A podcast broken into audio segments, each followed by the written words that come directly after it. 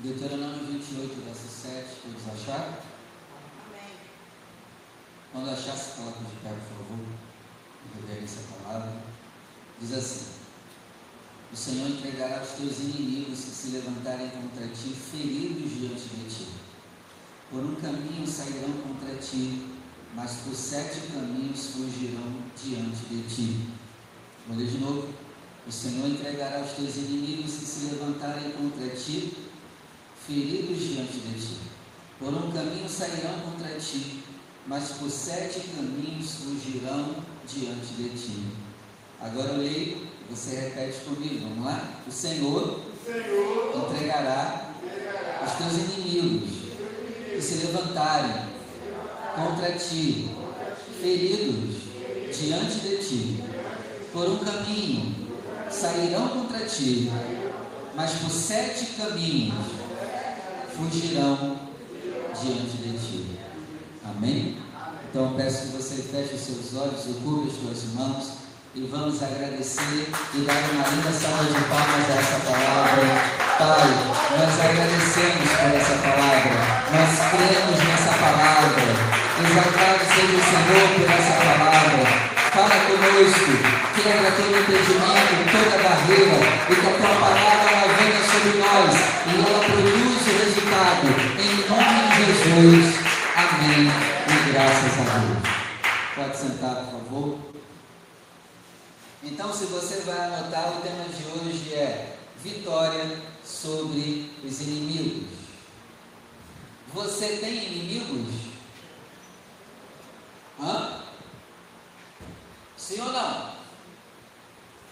Claro que tem, gente. Sim, Puxa, tem muito inimigo.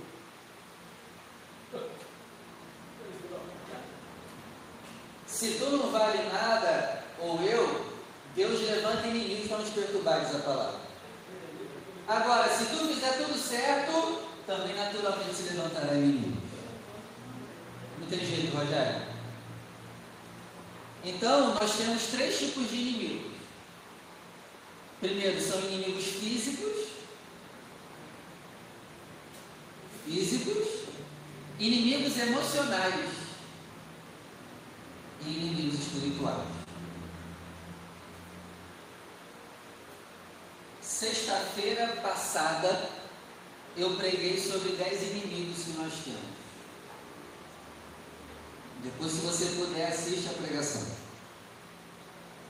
Hoje eu só vou falar de um inimigo que a gente tem e que a gente tem que vencer. Mas eu mostrei da Bíblia, nós temos dez, não foi, Rafael? Temos dez inimigos. Dentro da Bíblia, temos dez inimigos. Mas hoje eu vou falar de um dos dez. E ele está lá na primeira carta de Pedro, capítulo 5, verso 6. Primeira carta de Pedro, capítulo 5, verso 6. Vamos lá.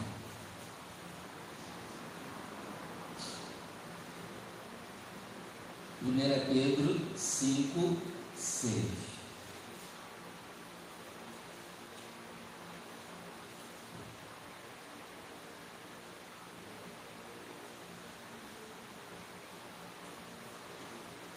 Pedro, capítulo 5, verso 6.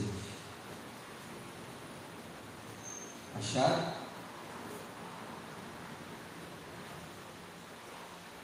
Não, ninguém achou ainda? 1 Pedro 5, 6.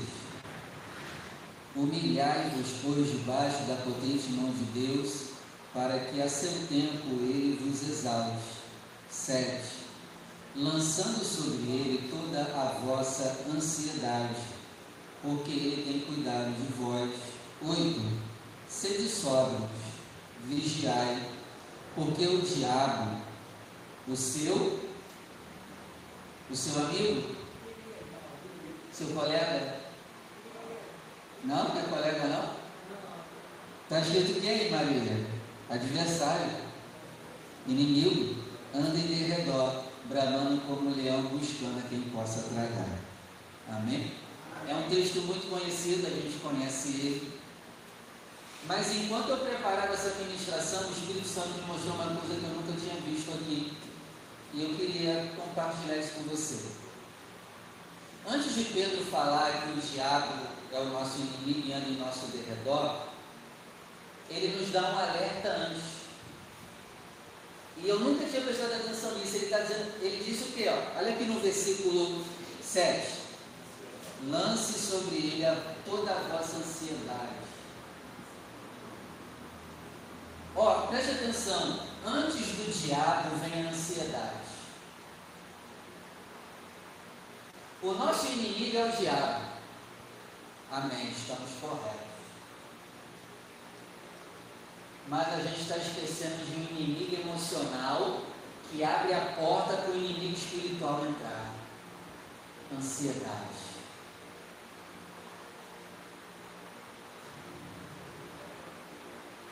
E eu fui pesquisar né, sobre ansiedade. E a maioria dos seres humanos sofrem de ansiedade.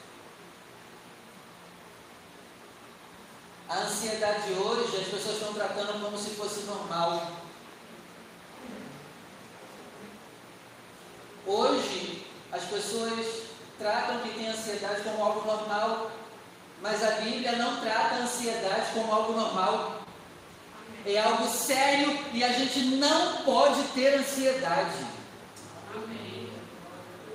Não trate a ansiedade como algo normal, como uma doencinha emocional, uma coisinha boba. Aqui está mandando, lance sobre ele toda a vossa ansiedade, porque senão o diabo vem. A ansiedade é a porta para o diabo entrar. Eu nunca tinha prestado atenção nisso, Alessandra. Lance sobre ele toda a vossa ansiedade, porque o diabo, vosso adversário, anda em vosso derredor. Então, qual é a brecha? Às vezes nem sempre é pecado. Tu pode não estar em pecado dando brecha na ansiedade. Eu nunca tinha pensado, prestado atenção nisso. Não sei você, mas eu nunca tinha percebido isso. Hoje virou normal ser ansioso. Não, pastor, eu sofro de ansiedade. Tá bom, cara? Eu respeito a, a, a sua doença de ansiedade, mas não vai lutar contra, não? Vai se conformar em ser ansioso? A Bíblia está mandando a gente não ter ansiedade.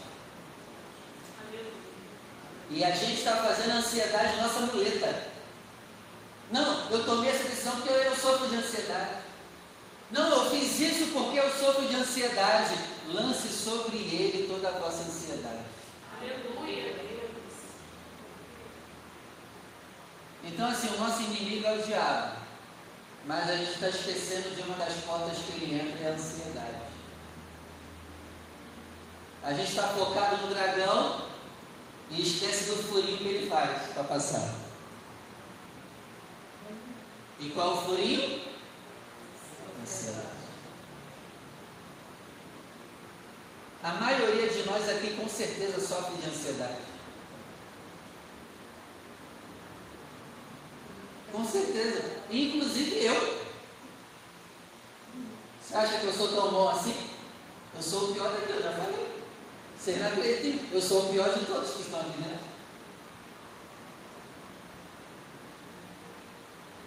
Mas depois dessa palavra, eu declarei guerra contra a minha ansiedade.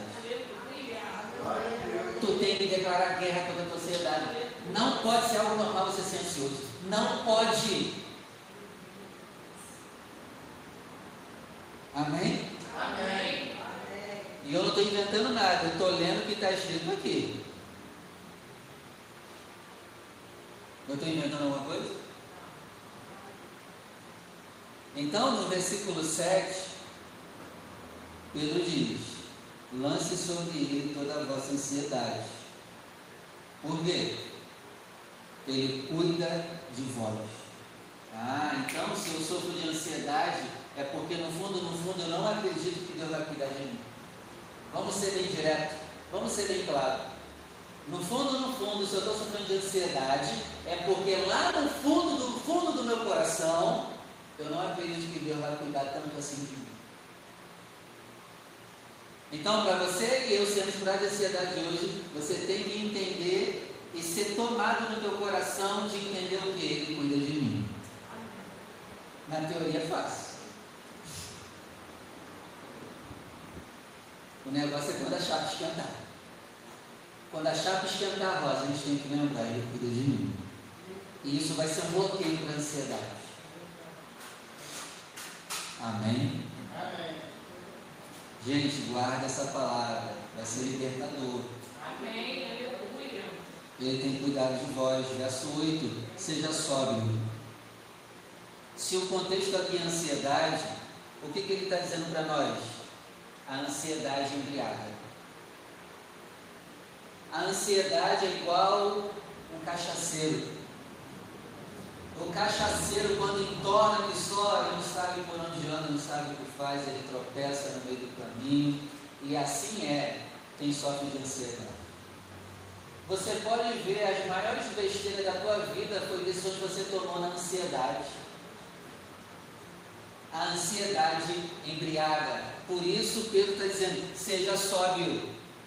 Não deixe a ansiedade te embriagar. Não deixe a ansiedade tomar tua mente e teu coração. Não deixe a ansiedade fazer tomar decisões num período de, de estar ansioso. Seja sóbrio. A gente fala mal do cachaceiro, mas a gente está embriagado de ansiedade. E aí a gente fala na ansiedade, a gente toma decisões na ansiedade. E onde tem ansiedade, está quem? E aí a gente vai quebrando nossa cara. Eu não estou falando isso para te acusar não, porque eu também sofro de ansiedade. Mas eu declarei guerra. E tu precisa declarar guerra contra a tua ansiedade. Não é normal ser ansioso.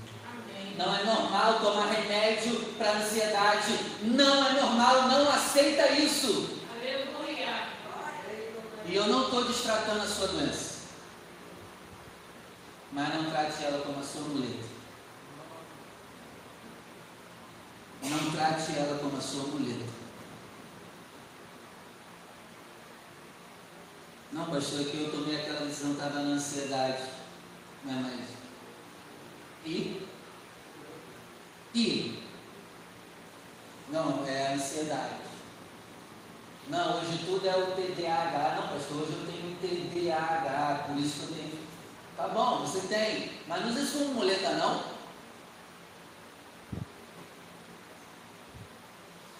Tem casal que a gente vai atender, aí fala, não, é que eu sofro de TDAH, pastor, por isso que eu fiz aquilo. Aí eu penso comigo, seu satanás inferno, dá para te dar um soco na tua cara. Foi por isso que eu fiz aquilo, é porque eu sofro do transtorno. Eu respeito o transtorno. Mas não use isso como muleta para errar, não. Amém? Amém. Eu estou certo ou errado, gente? Porque às vezes eu me acho de extremista, né? Mas nesse caso aqui, queridão, recebeu diagnóstico, diagnóstico de depressão, tudo bem, mas não faz de muleta não. Porque tem gente que recebe, por exemplo, diagnóstico de sofre de depressão. Aí tudo, não é que eu tenho depressão. Não é que eu tenho depressão. Não é que eu tenho depressão. Caramba, cara. Está dando para entender? Amém. Recebeu diagnóstico de depressão, chora em cima desse diagnóstico, orando a Deus e fala: Senhor, eu vou lutar contra isso. Eu não vou fazer a minha depressão de muleta. Tem? Tem, tem, mas não faça ela de muleta. Deu para entender? Não faça a ansiedade da tua muleta. Não, é que eu tomei decisões porque eu sofro de ansiedade.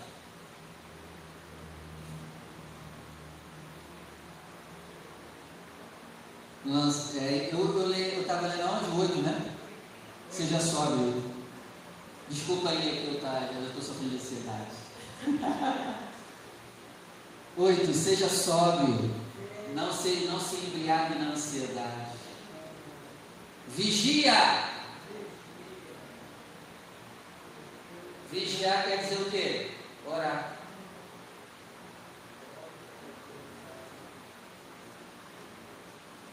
Está orando um pouco, por isso está sofrendo de ansiedade.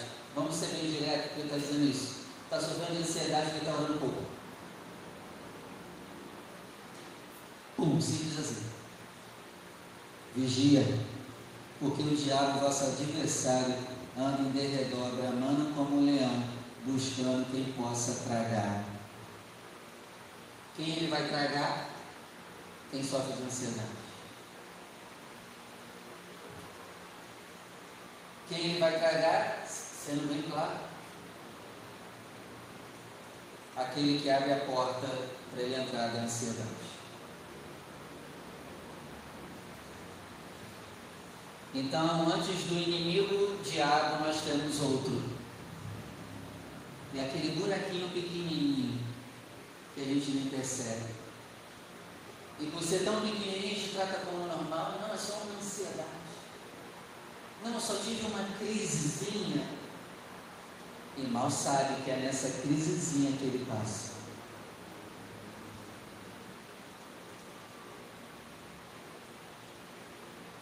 Ah, pastor, eu não estou acreditando muito nisso não. Será que é isso tudo mesmo que o senhor está falando? Filipenses capítulo 4, verso 6.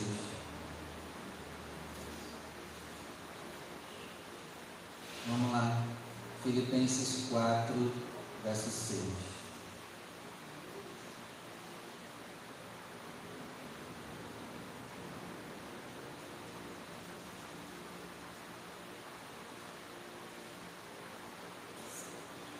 Filipenses 4, 6.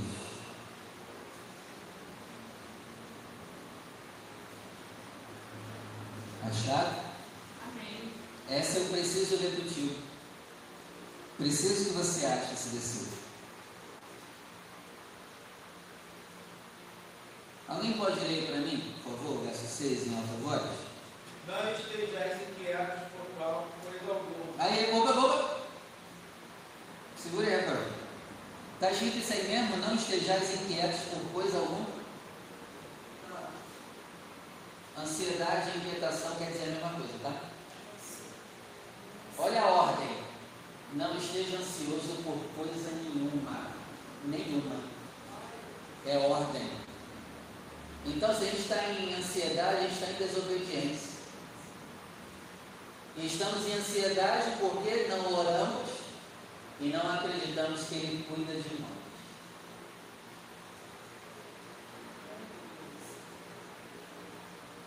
Não esteja ansioso, preocupado por coisa nenhuma. Que pancada, hein? Em mim foi uma pancada, não sei mentira. Caramba. Não estejais inquieto por coisa nenhuma. Nenhuma! Continuando a leitura, antes as vossas petições sejam em tudo conhecidas diante de Deus, pela oração, súplicas, com ações de graças, sete.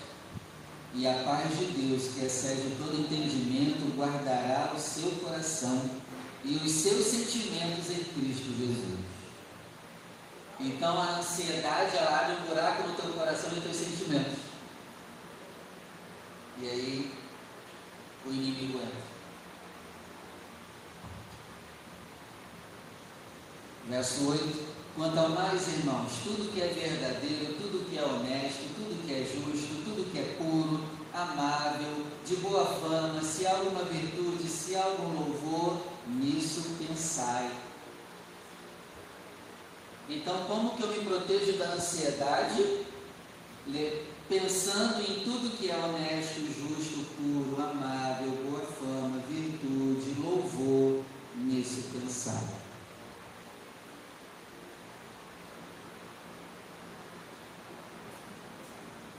Um monte de crente, infelizmente, entrou em crise no dia da votação quando o Lula ganhou.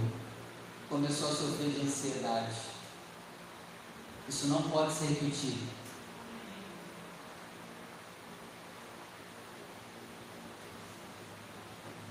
Ele não cuida de vós? Eu não queria ele não, tá? Fica tranquilo. Mas ele não cuida de vós, não?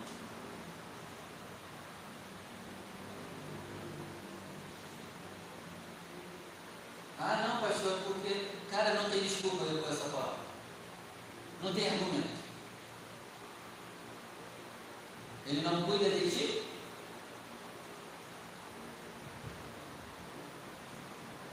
Ai meu Deus do céu, o que será do Brasil agora? Ele não cuida de ti? Vai ser difícil, mas ele não cuida de ti? Tudo bem, eu também estou revoltado com esse cara, mas ele não cuida de ti?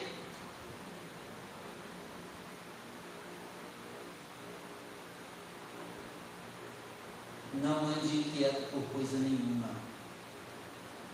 E se mesmo assim tu ainda não acredita no que eu estou falando, no que eu estou falando não, né? Vamos ler Mateus capítulo 6, verso 31.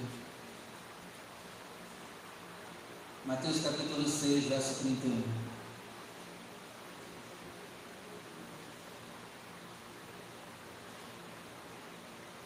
Mateus 6, 31. Agora quem está falando aqui, tu sabe quem é, né? Tem Bíblia que as partes de Jesus estão tá em vermelha. Aqui a minha está em vermelha, porque é ele que está falando.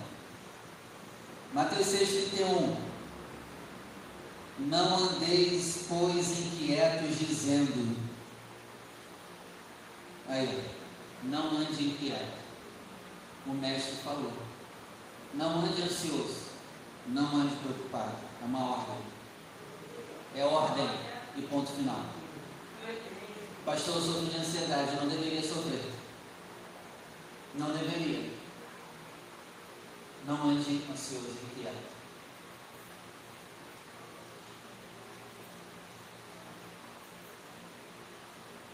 Não andeis, pois, inquietos por coisa nenhuma, dizendo que comeremos, o que, que vamos comer, beber na era do Lula agora. Não diga isso.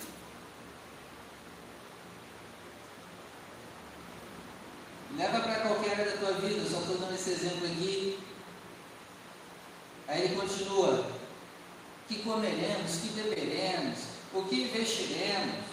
32, porque todas essas coisas a gente os procura. De certo, o vosso Pai Celestial bem sabe que necessitais de todas essas coisas. Ele disse o quê? Ele cuida de você. Acho que ele tirou daqui, né? O vosso Pai Celestial sabe que você cuida dessas coisas. Acho que Deus tirou esse trecho dele. Ele cuida de vós. Ele sabe do que você precisa. 33. Mas buscai primeiro o reino de Deus e a sua justiça. Olha aqui, ó, o antídoto contra a ansiedade. Busca primeiro o reino de Deus e a sua justiça. a gente não está buscando o reino de Deus como deveria. Por isso que estamos ansiosos. E todas essas coisas nos serão acrescentadas. Ele cuida. Não vai faltar nada. 34. Não se inquiete, pois, pelo dia de amanhã quem falou de hoje? De amanhã. Não se inquiete, pois, pelo dia de amanhã. Mas parece que a gente lê o contrário. Fique preocupado mesmo com o dia de amanhã. A gente vive uma vida que a gente lê isso aqui e fala, não, tem que ficar preocupado com o dia de amanhã. Tem que estar ansioso com o dia de amanhã. Não vos inquieteis, pois, pelo dia de amanhã Ansiedade é o que, gente? Uma preocupação com a amanhã. É isso que se resume a ansiedade. Você está preocupado com amanhã. E Jesus diz, não se preocupe com o dia de amanhã. A gente está cansado de ler esses textos aí, cara, e a gente não aprende.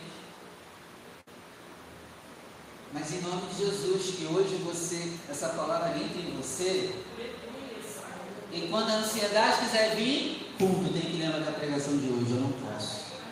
Eu não posso me inquietar, me preocupar e ficar ansioso com o dia de amanhã. E isso serve para coisas bobas. Por exemplo, amanhã tem uma consulta no médico. Aí tu já não dorme direito hoje. Tem uma coisa importante para fazer amanhã. Tu já sofre hoje. Tu nem sabe se vai acordar amanhã para fazer aquele negócio.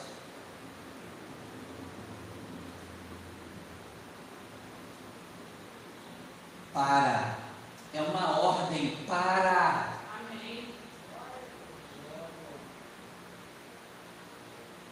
Ah, pastor, então quer dizer que eu não tenho que planejar meu futuro? Eu não estou falando isso.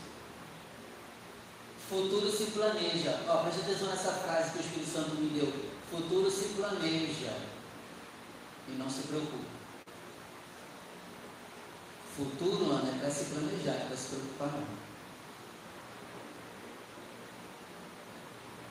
Futuro se planeja, não se preocupa. Não estou também dizendo essa palavra você viver à toa e não ter planos. Você vai se planejar, mas sem se preocupar, porque futuro é para se planejar e não para se preocupar. Tanto é que ele disse: não se preocupem com amanhã. Se bobear, tu já está aqui preocupado com a segunda-feira. Para. Para. Em nome de Jesus, para. E aí, agora entendeu? Entendeu que é pecado a ansiedade? Desobediência. E agora você, em nome de Jesus, tem que lutar contra isso. Pastor, como que eu luto contra isso? Vou te mostrar ali na palavra. Em Filipenses 4, 6, que a gente leu, é, Paulo vai dizer o quê? As vossas petições sejam em todos conhecidas diante de Deus. O que você vai fazer a partir de hoje? Rafael, sobe ali, por favor. Pega ali. Tem um monte de folha ali. Pega lá, Paulo. Folha 4. O que você vai fazer para vencer a ansiedade com base bíblica? Pega rapidinho, rapidinho, Paulo. Pega aí um monte de folha branca.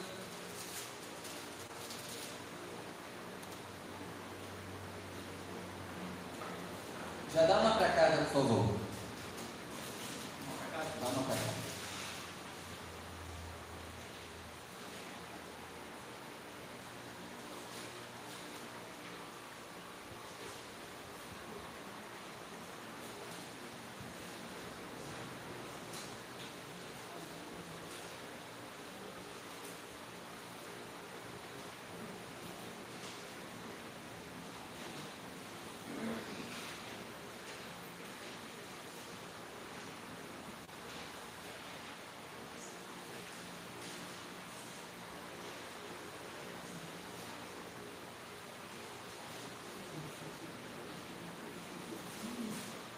Pode deixar aqui embaixo. Deixa, deixa aqui notar que eu vou usar de tarde à noite também.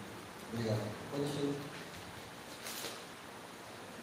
Nessa folha aí, você vai escrever todas as suas preocupações. Tu vai escrever tudo que te tira do eixo e vai botar aí no papel. Estou falando sério. É para fazer. Você chegar em casa depois que terminar, você vai fazer. Você vai sentar o mundo e vai escrever tudo aquilo que preocupa. Tudo. Pastor, acho que não vai caber nessa folha não. Meu irmão. Não? Então, ora a gente aqui no final do culto, tá bom? Amém. Amém, meu irmão. A palavra não é pra ti, então não, amém. Que bom, que bom que você é assim.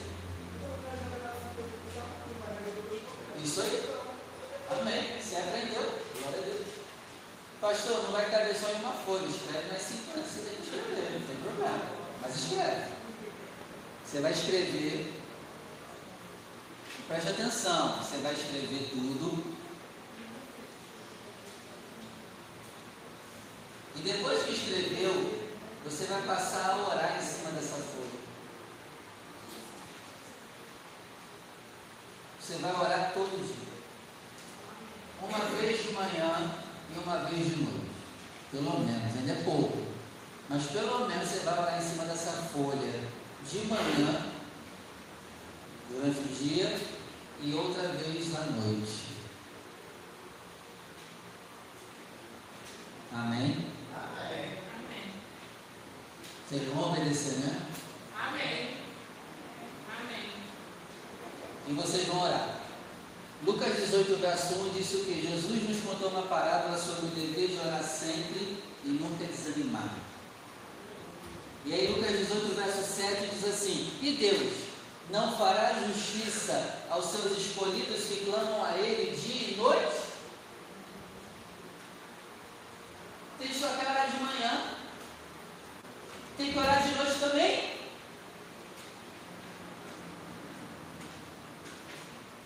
Então você vai orar desse papel pelo menos duas vezes ao dia. E como que vai ser essa oração? Você vai ler diante de Deus o que te deixa ansioso. Você vai ler para Deus isso aqui. Senhor, eu estou preocupado com isso, com aquilo outro, me ajuda a resolver isso aqui em nome de Jesus. Eu estou eu tô, eu tô vacilando nisso aqui, eu estou Meu pai me dê sabedoria para resolver isso aqui, isso aqui, isso aqui. Tu vai falar tudo.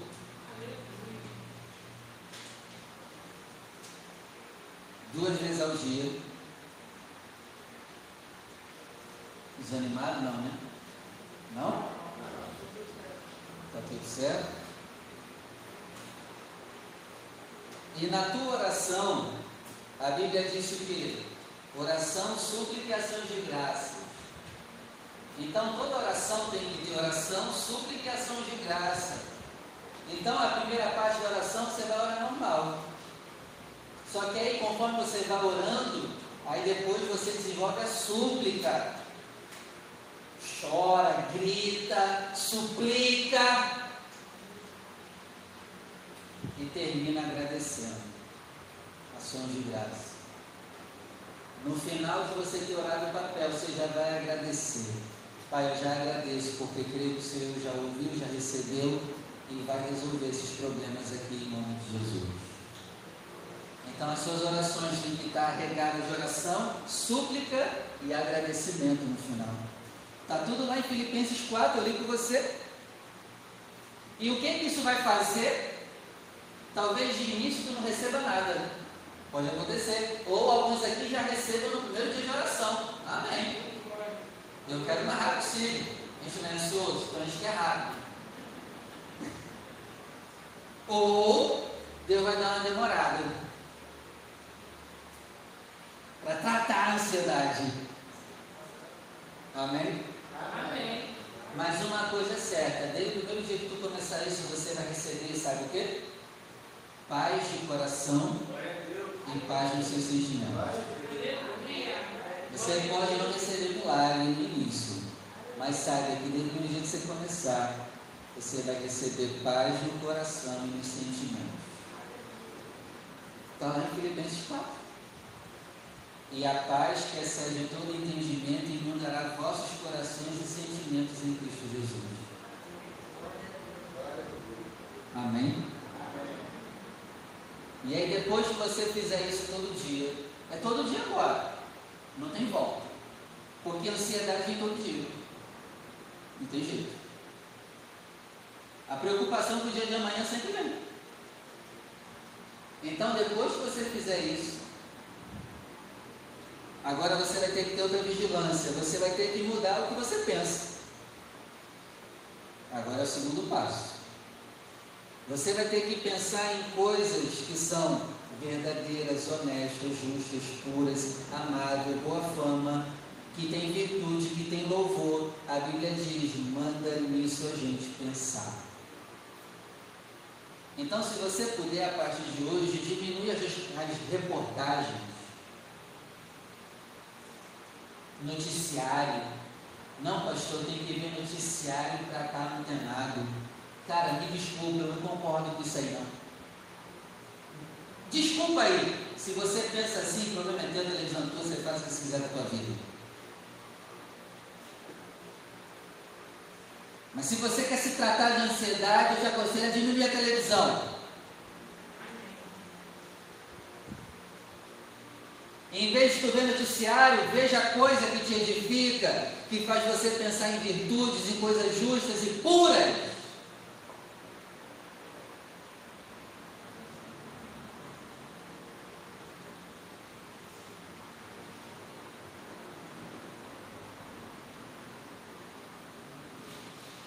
esforce para mudar seus pensamentos a partir de hoje.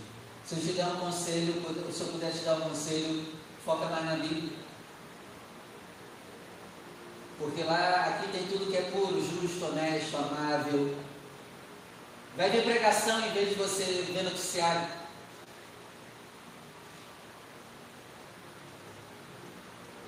Deixa o louvor ligado o dia todo. Fica ouvindo louvor se você puder.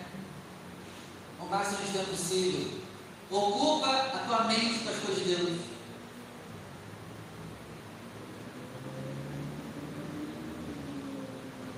Não seja desses que só estão enfurnados em política.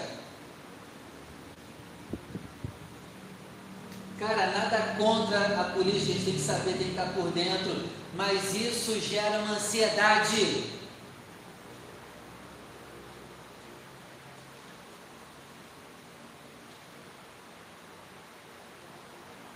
Mas é só conselho, se quiser. Amém? Que Deus te ajude. Não vai ser fácil.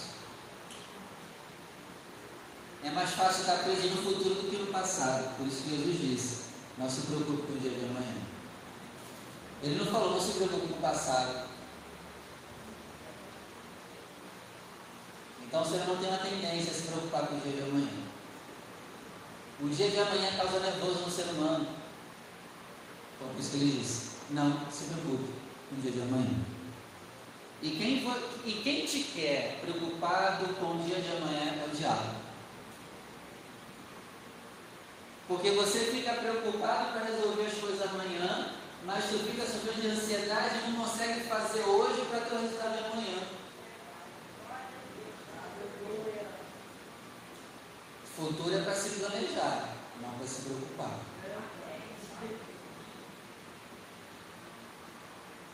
e que a paz de Deus, que excede todo entendimento, guarde nossos corações e nossos sentimentos. E você não sofra mais de ansiedade a partir de hoje. E que já no domingo que vem você já venha contar o testemunho. Pastor, não sofro mais de ansiedade. Não preciso tomar mais remédio para ansiedade. É. Não preciso ir em psicólogo para tratar a ansiedade. Nada contra psicólogo. Mas eu não aceito gastar meu dinheiro para ir psicólogo por causa de ansiedade. Se a Bíblia já mandou não ser ansioso. Amém? Amém. Vamos orar.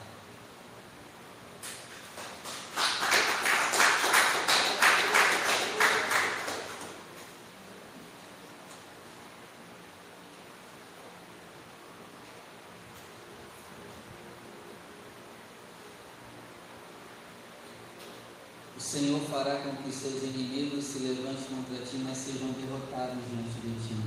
E um deles é a ansiedade. Jesus Cristo na cruz já venceu a ansiedade. Somos a perder essa guerra contra a ansiedade. Esse inimigo já foi vencido.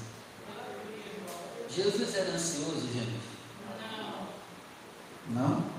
Não. Ele era inquieto. Ele tomava remédio para ansiedade?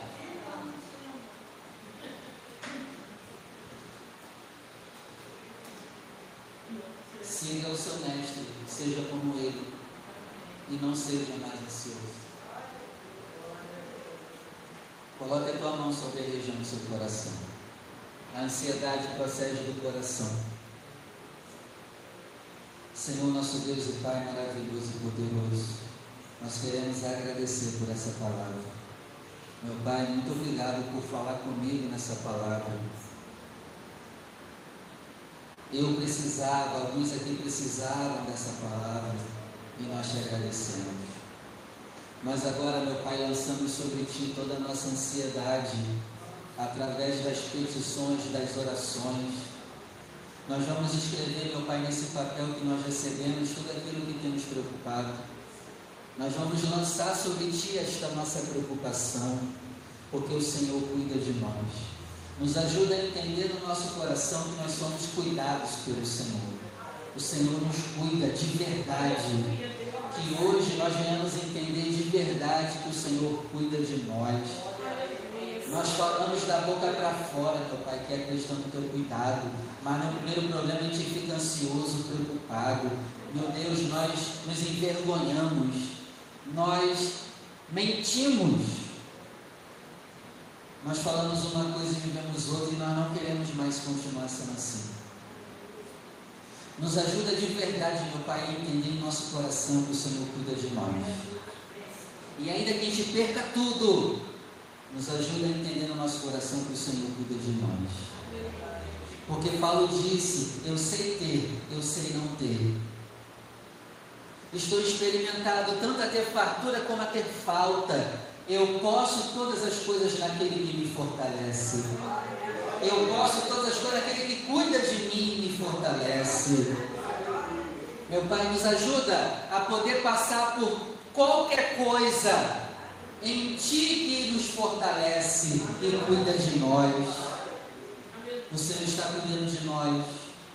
Mesmo diante desse regime, desse governo maligno, o Senhor está cuidando de nós.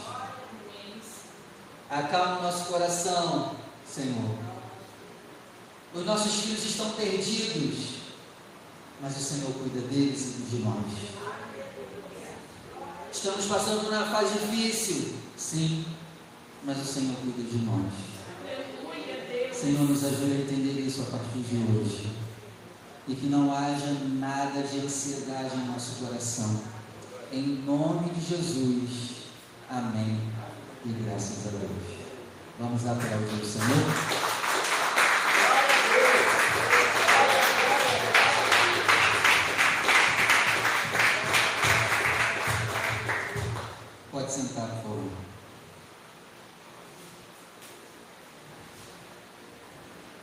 Os dias de sábado eram os dias que eu mais ficava preocupado, Rafael.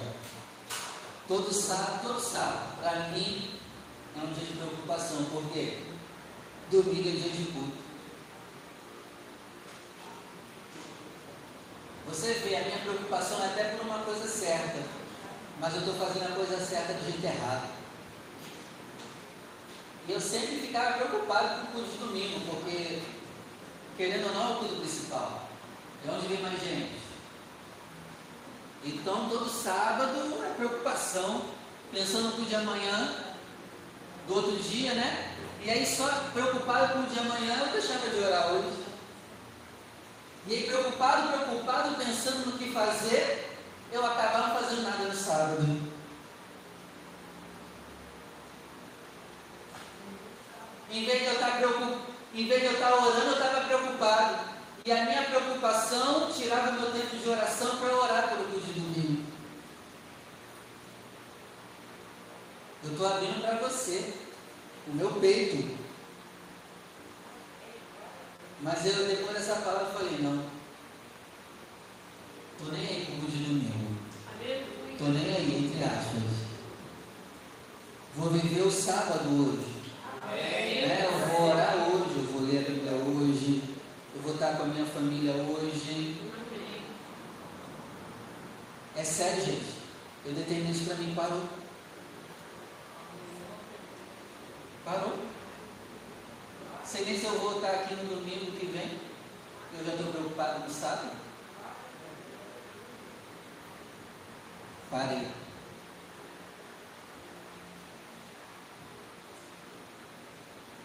Jesus ele disse assim, ó, o que vos digo aos ouvidos, pregai sobre os telhados. E o pastor Jorginho teve uma revelação dizendo que, você que ouve a rádio sabe já, e o pastor Jorginho teve uma revelação lendo isso que essa palavra serve para os dias de hoje. Tem como continuar aprendendo sobre os telhados através das redes de rádio e de televisão. O que eu digo a vocês, pregue sobre os telhados.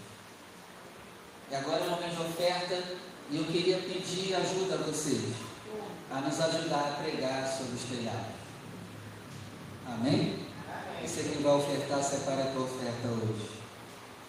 Se você puder, faça uma oferta de 40 reais. Pastor, eu posso ir além. Então faz uma de 120. Você pode também nos ajudar com 240 reais ou 480 reais. Pastor, que valores são esses? Ó, 480 reais é um minuto de rádio. 240 reais é 30 segundos de rádio. 120 reais dá para a gente pagar 15 segundos de rádio. E 40 reais a gente consegue pagar 5 segundos na rádio. Então, só para você ter uma ideia, a cada minuto, a Paz e Vida paga 480 reais. A cada minuto de rádio funcionando, nós gastamos 480 reais. É muito dinheiro. Eu lá atrás, quando era pastor, pensava assim, poxa, então é melhor hoje mesmo de acabar com a rádio. Eu pensava isso, sendo já pastor. Não, pô, acaba com a rádio. Está muito caro. Mas sabe o que eu aprendi? Com salvação de almas, nada é caro.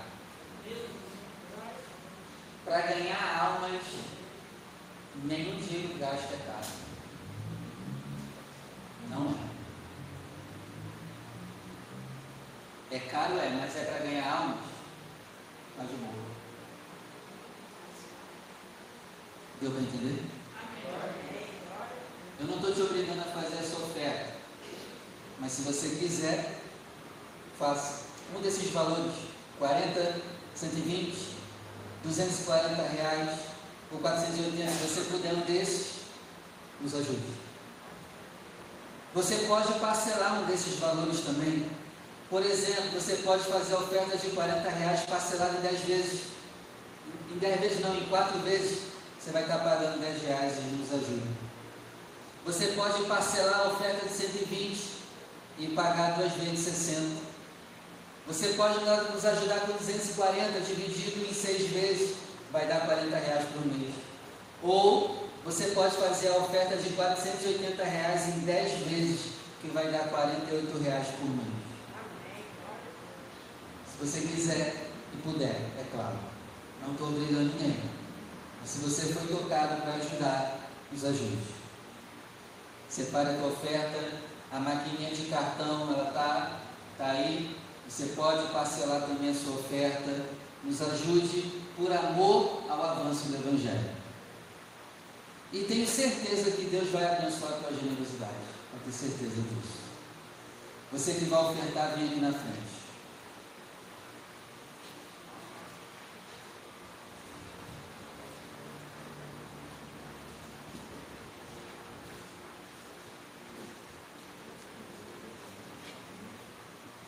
Pastor, hoje eu não tenho 40 reais, eu só tenho 10 reais no bolso. Cara, pode ajudar. Hoje, pastor, eu só tenho 5 reais. Nos ajude com 5 reais. Pastor, eu só tenho 5 centavos aqui. Nos ajude. Amém? Glória. Tem 5 centavos aí? Ajuda. Um centavo. Um centavo? Ajuda. Já é alguma coisa. Melhor do que nada. Pai, aqui está a nossa fidelidade, o fruto do nosso suor, do nosso trabalho. Nenhum dinheiro gasto para ganhar almas é caro. O Senhor, o Senhor nos ensina na palavra que uma alma, alma vale mais do que todo ouro e prata. Alma vale mais do que dinheiro. Então, se nós estamos investindo dinheiro para ganhar alma, esse dinheiro não é nada. 480 reais por minuto não é nada. Porque também por minuto nós estamos alcançando milhares de almas. Então vale a pena. Senhor, nos dá condições de cada vez mais estar ajudando mais a pregar o Evangelho.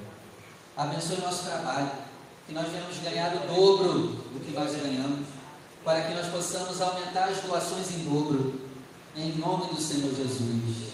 Amém. E graças a Deus. Venha com alegria. E deposite a sua oferta no altar.